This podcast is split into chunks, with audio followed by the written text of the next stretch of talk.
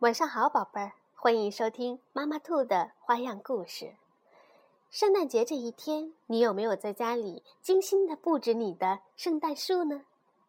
接下来，妈妈兔要给你们讲的故事名字叫《威廉先生的圣诞树》，是由美国的罗伯特·巴瑞文图，一平翻译，海豚绘本花园出版。威廉先生的圣诞树。特快专递运来了威廉先生的圣诞树。这棵树枝繁叶茂，散发着清新的气息，还闪着绿油油的光亮。这可是威廉先生见过的最大的圣诞树啊！这一刻，威廉先生已经等了很久很久了。他急匆匆地冲下了台阶。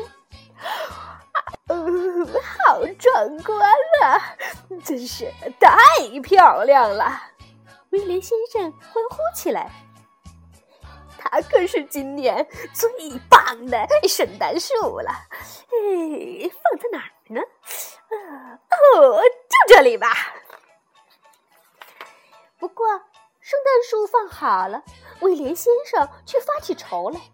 因为高高的圣诞树碰到房顶后，树梢像弓一样弯向了一边。哦，我的天哪！他喘着气说：“啊，得赶快想个办法才好啊！”管家贝斯特听到喊声，二话没说，就用斧子咔嚓一下子砍掉了圣诞树的树梢，真是有点可惜啊。不过，威廉先生却高兴地喊道：“ 哦，太好了！现在我们可以开始修剪圣诞树了。”修剪工作进行得很顺利，剪下来的树梢被放进了一个银盘子里。班斯特自言自语说：“啊，我知道，无论是谁看到这棵小圣诞树，都会很开心的。”于是，他把这棵小圣诞树送给了艾德莱小姐。威廉先生的侍女，嗯，他需要好好的修剪一下，特别是这个树冠。哦，我的天哪，恐怕得剪下来了。艾德莱小姐惋惜地叹了口气，因为这棵圣诞树放在小桌子上的时候顶到了天花板。很快，埃德莱小姐就找来一把又长又锋利的剪刀，哼着小曲儿。咔嚓！一下把树冠剪了下来，小小的树冠被扔到了房子后面，等着第二天被人扔出去。哎呦，这么好的一棵圣诞树，扔掉多可惜呀！园丁提姆路过的时候，一眼就看到了这段漂亮的小树冠，他捡起小树冠，赶紧跑回了家。他想送给自己的太太一个惊喜。啊，太棒了！提姆太太简直不敢相信自己的眼睛。哦，不过我们的房子好像小了一些，恐怕得剪掉一对儿。哎，他说。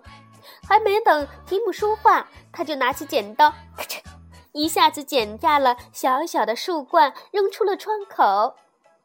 正好。大熊巴纳从这儿经过，他一眼就看见了小树冠。呃，在圣诞节来临之前，你谁会把一棵漂亮的圣诞树扔掉呢？巴纳疑惑的自言自语。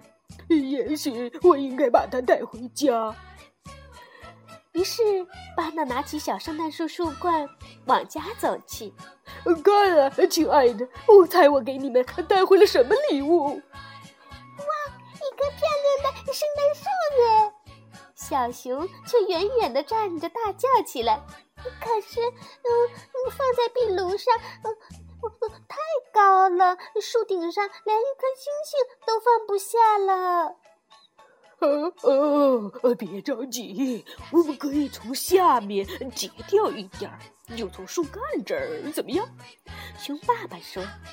熊妈妈摇了摇头，拿起一把锋利的小刀，很快就把小树的顶端削掉了。哇，太棒了！巴纳跳着说：“哦，亲爱的，这个魔术可真好玩！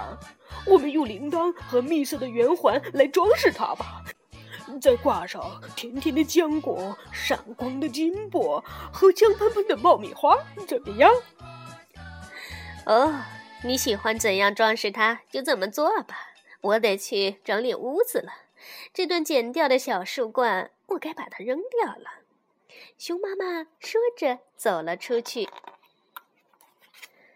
美丽的雪夜里，狐狸菲斯克路过大熊家门口，正准备回家时，突然看见了小树冠。他高兴地摸了摸下巴，赶快撑开身上的口袋，把小树冠塞了进去。他连蹦带跳地跑回家，飞一样的跳进了大门。是啊，圣诞节的礼物可不能送迟了啊！菲斯克回到了家。亲爱的，你好伟大耶！这个礼物可比苹果碎肉饼好多了。狐狸太太看到时惊叹地说道。不过，狐狸一家很快就发现，他们的圣诞礼物好像淡了那么一点点，放在柜子上顶到了天花板。哦，亲爱的，不用担心，我很快就可以把它弄好了。狐狸太太说。于是，狐狸太太拿起一把剪刀，咔嚓，把树冠的顶端剪了下来，扔出了窗外。这时，兔子本杰明正好从这儿路过，不用说，他也发现了小树冠。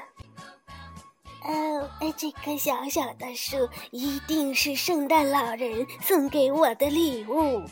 本杰明高兴地想：“你快来看呐，看我找到了什么！”他大叫着，举着小树棍，三步并作两步地奔回家里。小兔子一家围着圣诞树，一边高兴地跳着、笑着，一边挥动着新鲜的胡萝卜。本杰明亲自动手切下一片胡萝卜，为圣诞树做了一个底座。看看，我们把小树放在壁炉上怎么样？可是孩子们立刻叫了起来：“好，看呐，这圣诞树有点歪耶！”是呀。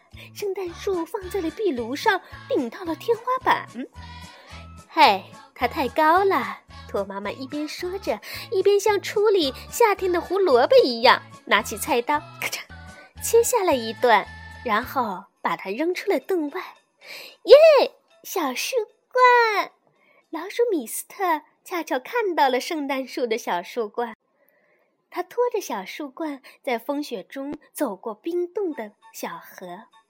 一步一步爬上台阶，一连摔下去两次，最后啊，他终于回到了温暖的家。老鼠太太开心地说：“这棵树的大小正合适啊！”老鼠一家可快乐了，他们在小树顶上安上了一颗乳酪做的星星。哈哈，拥有一棵和威廉先生一模一样的圣诞树。是不是很棒呢？好了，故事讲完了，宝贝儿。如果你拥有一棵和威廉先生家一模一样的闪着绿油油光亮的圣诞树的话，我知道你会怎么做。你一定会和大家一起去装饰、去传递、去幸福。是啊，可以分享，真的很快乐，可以实现真的美梦。